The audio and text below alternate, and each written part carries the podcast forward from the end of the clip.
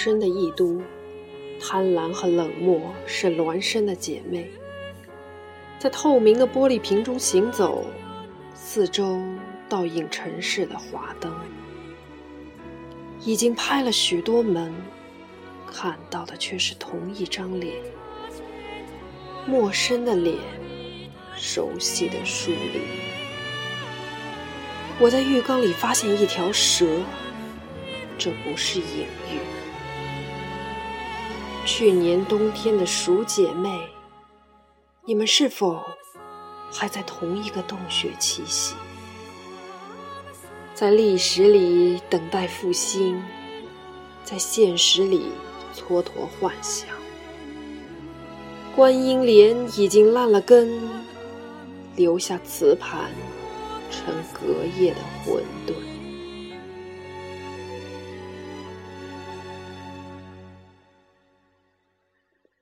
舞台追光灯亮，佳瑜的眼前一闪，所有的可以可不都消失了。面前只有光亮的舞台，一个长发披肩的女孩站在台上，眺望四周，茫然的。这是哪里？这里为什么这么熟悉？这是我们的家。一个声音回答。男孩上，表情肃穆悲伤。为什么没有人？因为。他们抛弃了我们。谁？他们。我，我饿了。这里有好多吃的，我们吃一些吧。不行。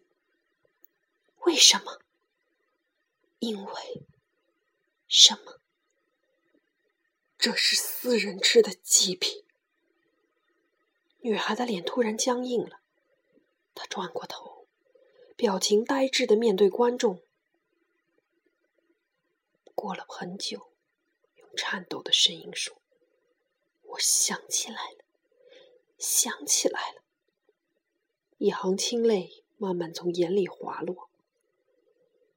男孩子伸出手臂，将她拥在怀里。“我们走吧。”“不，我要等他们回来。”没有人会来了。男孩转身从衣钩上拿下一件外套，披到女孩身上。走吧。女孩将手插进口袋，掏出一张车票，低头看着。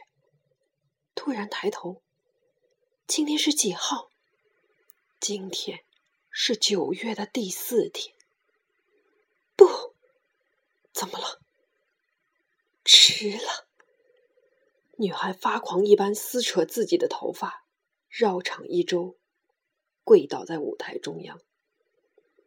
灯光熄灭，第一幕结束。佳瑜轻轻挪动了一下双腿。说实话，台上的戏让他看得云里雾里。他悄悄观察了一下别的观者，疏疏落落几个学生，俱是一脸虔诚。身边的阿历克斯。戴着墨镜，看不清表情。大家都很投入。照这样子，不知这剧本要演到什么时候？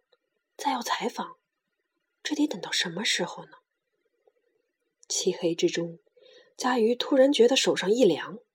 阿历克斯的手搭了上来。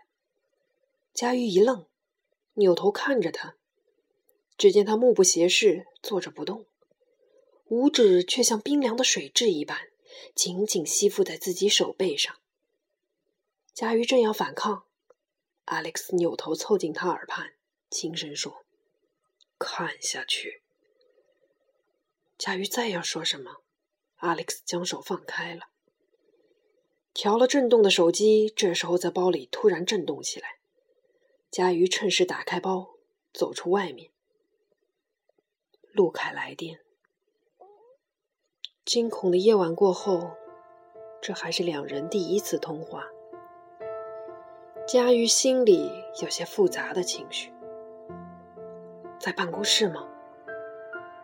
没有，我在魔都戏剧学院。你还好吗？我来看你好吗？你现在哪里？我在事务所，马上来接你。晚上一起吃晚饭吧。佳瑜突然觉得心脏跳动的厉害。只是吃个饭，需要这个人的帮助而已嘛。他在心里安慰自己。但是，如果见到他很激动怎么办？会不会吃完饭就带我回家呢？佳雨也不知道为什么会有这样奇怪的念头。但是，想到被陌生男子带回家，却并没有惊慌失措，反而觉得有点欣喜。天哪！看来琪琪说的对，自己最近真的不对劲。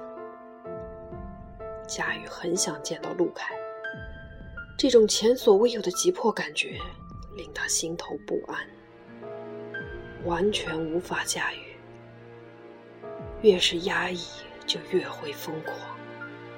这样的道理，佳玉并不明白。他更加不明白的是，聪明反被聪明误。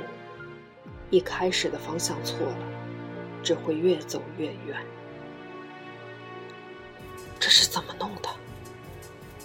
陆凯望着佳宇手腕上的伤痕，非常紧张。这其实完全没有必要。即便没有常识的人也可以判断，这伤口已经有些年月，并不是新伤。小时候被一根木刺刺到，留在里面也没在意。日子久了，等感到疼痛已经变成瘤，只好去医院手术。带着木刺生活了好几年，然后木刺在体内烂掉，成了脓血组织。这样的念头。令陆凯头皮发麻。这样的事情发生在佳瑜这般洁净谨慎的人身上，让人更加难以接受。有点洁癖的陆凯望着桌子对面的佳瑜，恍然间有种错觉，觉得佳瑜那张美丽非常的脸蛋和充满脓血的瘤子重叠在了一起。这景象让陆凯大吃一惊。你说找我有事？哦，是，我去拜访了朱教授，发现一些线索。陆凯低头说完这句话，抬头又望着佳瑜。佳瑜的双眼因为专注凝神倾听着。陆凯看到虹膜的颜色并不是黑色，而是深棕色，或者说是类似琥珀的颜色。虹膜很大，可以清晰的看见周围的花纹。这样精致的眼睛，看起来有点像假人。更确切的说，像小时候玩过的人偶。从小和母亲一起长大的陆凯，直到青春期都是羞涩胆怯女孩般的模样。他也曾经有过一个人偶。每天伴着自己入眠，不过那是僵硬冰冷的触感。佳瑜的身体应该是柔滑温暖的。陆凯突然觉得有些烦躁，今天总是心神不宁。对于一个理性严谨的三十多岁的男子而言，这样。未免有些失态。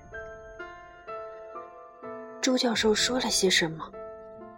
贾玉及时发问，挽救了陆凯。嗯，说镜子周围的几个小孔，有可能暗示着生死轮回的时间。佳宇，你想一想，钱太是什么时候出的车祸？八月十九号，我记得很清楚。他死后两天，也就是二十一号，我收到了镜子。那就对了，我查了一下，八月十九号那天，正好是农历的七月十五，也就是满月。满月？对，那一天正好对应镜子上满月孔的位置。按照朱教授的说法，生死轮回一个周期对应一个完整的月相周期。那么，在满月以后的下弦月，也就是农历七月二十三号，公历的八月二十七号，也应该有事情发生。贾玉浑身一激灵，八月二十七，那不就是今天吗？